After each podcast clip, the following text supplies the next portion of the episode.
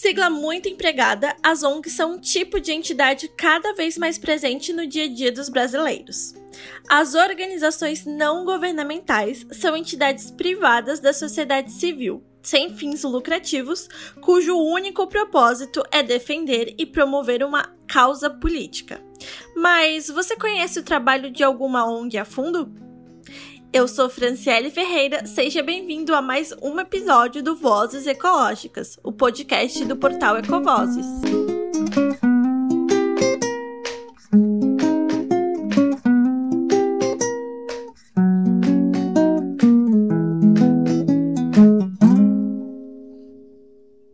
sobre ONGs não é um assunto muito fácil, mas é necessário. As organizações surgiram para suprir demandas que não eram atendidas de modo satisfatório pelos estados. A partir disso, elas começaram a se popularizar e garantir um espaço permanente na sociedade. Isso não é à toa, não, hein? De modo geral, elas contam com pessoas profundamente engajadas com questões socialmente relevantes. Nesse contexto, pode-se dizer que a criação de ONGs ambientalistas no Brasil surge em conjunto ao movimento ecológico, que a nível internacional começou a ser organizado por volta dos anos 60 e 70. É nesse contexto também que outros movimentos sociais, como o feminismo, o movimento negro, LGBTQI, também começam a se organizar. Para se ter noção da dimensão da importância da existência e atuação das ONGs, é só lembrar o grande número delas participando efetivamente no cenário nacional e mundial. Também podemos citar a presença de cerca de 1.300 delas, com atuação em 108 países. Até hoje, existem inúmeras dessas ONGs no Brasil, principalmente na área ambiental, como a WWF, a Fundação Gaia, SOS Mata Atlântica, que foram fundadas aqui ou chegaram através de projetos. O William Shepes, que faz parte do Instituto Ecofaxina, ONG conhecida pelo seu trabalho com limpeza de mangues e oceanos na Baixada Santista, falou mais um pouquinho sobre o seu trabalho em uma dessas entidades. Em 2006, eu me mudei para Santos para cursar a Faculdade de Biologia Marinha da Unisanta. Meu intuito inicial era seguir na área de estudos com recifes de corais, né, trabalhar com o ambiente recifal. Para isso, eu teria que provavelmente me mudar ali para Bahia, para mais para o nordeste do Brasil, mas acabei ficando em Santos justamente por causa desse problema da poluição marinha, dos manguezais aqui, né, principalmente, que recebe uma carga de poluição muito, muito grande. E a partir daí, em 2008, foi fundado o Instituto Ecofaxina com o objetivo de trazer à tona essa problemática e buscar aí propostas, soluções para esse problema da poluição marinha, né, atrelada aí à conservação dos nossos manguezais. O trabalho ele teve início com a realização de ações voluntárias, em ecossistemas costeiros, mas com foco prioritário aí em áreas de mangue, tendo em vista a fragilidade desse ecossistema, a importância dele e a carga né, de poluição, de impactos ambientais que são decorrentes da degradação aí desse ecossistema, né, da, do aterramento, da ocupação por submoradias e a relação que tem é, com os outros ecossistemas, né, mostrando essa relação de que quando a gente destrói os manguezais, a gente impacta diretamente outros ecossistemas que acabam recebendo né, resíduos, é, e aí também a perda de serviços ambientais que o manguezal presta para outros ecossistemas, né, é, então serviços ecossistêmicos que são perdidos aí com a degradação do manguezal. O tra meu trabalho na área ambiental se deu com a fundação do Instituto Ecofaxina. Anteriormente a isso, eu era estudante, né? Então, após me formar e já durante né, os estudos, a gente já começou os trabalhos com o Instituto Ecofaxina. E, e vem muito né, é, calcado nessa questão da conservação ambiental, de pesquisas né, voltadas à qualidade ambiental, é, palestras, é, ações de conscientização, campanhas, trabalhos voluntários, né, limpezas de ecossistemas. Bom, a experiência com o trabalho de ONG é, foi adquirida executando o trabalho da ONG. Então, a gente foi num processo autodidata, consultando fontes, né, informações na internet, pessoas que puderam nos auxiliar também com, com informações. E fomos aprendendo aí com o decorrer da caminhada, né, é, como terceiro setor, a importância do terceiro setor para a sociedade, né, onde em, em áreas onde o poder público às vezes não alcança, em relação a essas questões, a incapacidade do Estado de suprir toda a demanda nacional cria lacunas que não seriam sanadas sem a existência dessa e de muitas outras ONGs, principalmente no setor ambiental, que na fila de prioridades acaba ficando abaixo de outros quesitos, como saúde, educação e desenvolvimento social.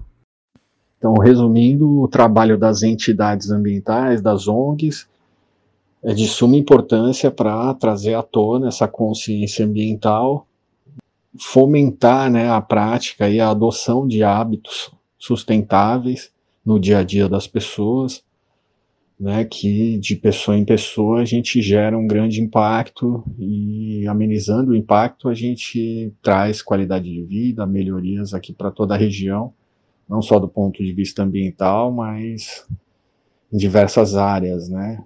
Reflexo aí na pesca, no turismo, né? na segurança pública, na saúde. Então, o meio ambiente preservado traz inúmeros benefícios em diversas áreas da sociedade. Assim como comentou William, as ONGs estão sempre em busca de conquistar e ampliar nossos direitos. E um dos ramos mais discutidos é a ecologia e o desenvolvimento do meio ambiente. A maioria delas atuam de forma constante no sentido de esclarecer a população a ter uma postura consciente, trazendo a teoria para a prática social e fazendo a diferença para a natureza. Num passado não muito distante, não poderíamos sequer falar sobre conscientização ambiental no Brasil. Hoje esse quadro é diferente e muito desse resultado é por conta do trabalho das ONGs muito se discute e percebemos uma sociedade mais preocupada com os danos causados ao meio ambiente. Porém, ainda é a minoria e poucas ações públicas são tomadas a respeito. De volta aqui para a Baixada, o Instituto Ecofaxina conta com ações como uma ferramenta de pesquisa e conscientização ambiental, que, por meio da sensibilização e do trabalho em equipe, propiciam uma nova perspectiva do problema para quem participa ou acompanha os trabalhos.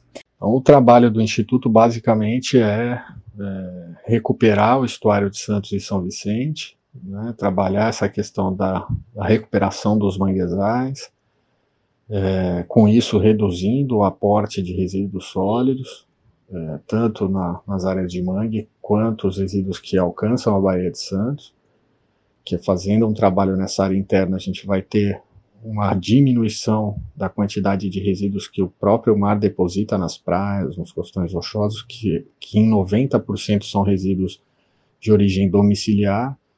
Então, diversos tipos de embalagens de alimentos, cosméticos, remédios, né, brinquedos, tudo que é gerado dentro de um domicílio, até eletrodomésticos, móveis, televisores tudo isso a gente encontra, infelizmente, aqui na nossa região, né, nas águas do estuário, na Baía de Santos, e o mar diariamente deposita cerca de 20 toneladas de resíduos na faixa de areia que a Terracom recolhe e encaminha para o aterro sanitário. Esse trabalho que o Instituto busca realizar, já vem realizando de forma né, com as ações voluntárias, mas que busca realizar diariamente com moradores da comunidade, das comunidades de palafita. É um trabalho que vai gerar, trazer cidadania para as pessoas, vai auxiliar né, na geração de renda de famílias, vai gerar uma consciência ambiental dentro das comunidades, porque esses agentes ambientais vão multiplicar essa consciência ambiental dentro das comunidades, quanto a questão da separação do resíduo, da destinação, tendo um projeto que gera renda,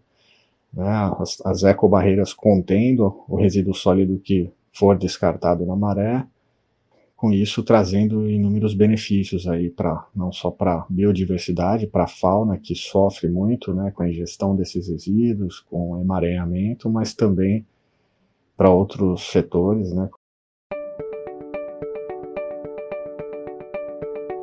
Com as ações organizadas pelo Instituto Ecofaxina, a entidade tem conseguido desempenhar uma importante função nesse campo de educação ambiental. Apesar do papel do Ecofaxina e de inúmeras outras ONGs, há uma série de dificuldades que restringem o desenvolvimento destes projetos no Brasil, como a falta de suporte financeiro, de estrutura dos projetos e de integração de cooperação entre instituições. Essa falta de suporte, principalmente financeiro, está muitas vezes atrelada às dificuldades que ONGs têm de arrecadação. Segundo uma pesquisa divulgada pelo prêmio Melhores ONGs, 24% das ONGs brasileiras, de acordo com a pesquisa, se financiam através de repasses do governo, 22% de doações do setor privado, 18% de doações de indivíduos em si, 11% com vendas de produtos ou serviços, 9% com fontes internacionais e outros métodos somam 16%. Apesar de ser um financiamento comum para organizações, o número de indivíduos doando por ONGs no Brasil soma em média 200 doadores frequentes, pouco em relação ao resto do mundo.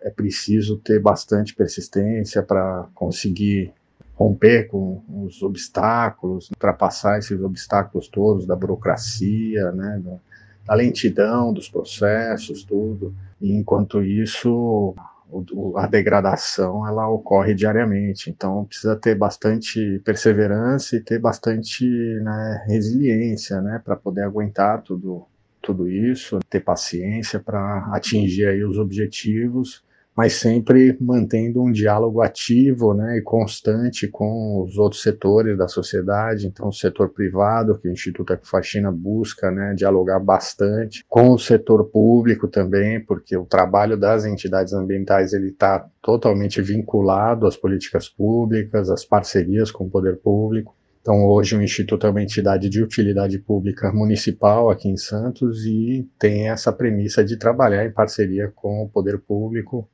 na construção de políticas públicas, implementação de projetos, mas nossa premissa aqui no Instituto é trazer sempre o investimento privado em questões, principalmente que tem aí a responsabilidade compartilhada do setor privado, de empresas, né, de marcas, produtos que têm a responsabilidade sobre a, a, o ciclo de vida né, das suas embalagens, principalmente o pós-consumo, então a gente tem essa premissa de trazer o setor privado, essa responsabilidade compartilhada com investimentos que já essas empresas, grandes empresas, já contam com fundos né, ambientais e de investimento em projetos dessa natureza. Então é basicamente isso. É, a gente tendo aí né, instrumentos mais ágeis de parceria e processos mais céleres, né, a gente consegue também ter mais tempo aí para captar recursos e se dedicar nessa parte do projeto que é importante também, que é a,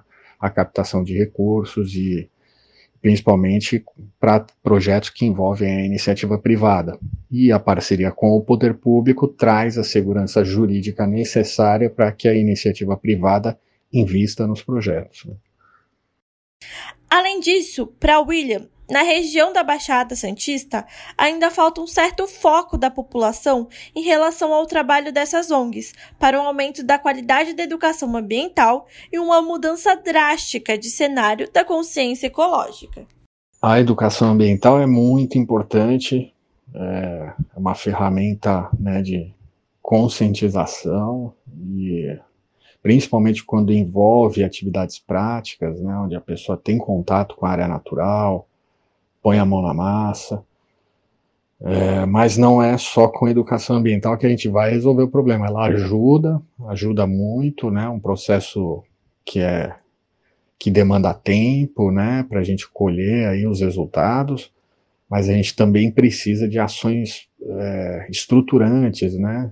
Do ponto de vista de cidadania, né? De serviços públicos, que atendam, né, redução da, da, desigualdade social, e aí sim a gente vai ter um ganho enorme aí na questão ambiental, e a educação ambiental vai complementar isso. Mesmo com todos os empecilhos e até o descrédito de uma parcela da população, as ONGs prestam um papel importante para a sociedade assim como descobrimos no episódio de hoje. Por meio das ONGs, muitos têm a possibilidade de conhecer e fazer parte de uma realidade diferente e expandir sua visão de mundo. As ONGs atuam como centros de criatividade e inovação na busca pela solução de problemas complexos, como, por exemplo, a conservação do meio ambiente. Por isso, pesquise mais sobre o papel das ações dessas entidades, para entender melhor as questões sociais de sua região. Lute por causas ambientais e outras questões sociais também, é claro. E se puder, se junte voluntariamente a uma ONG, participe de alguma atividade e divulgue mais sobre o assunto nas suas redes sociais. A gente fica por aqui.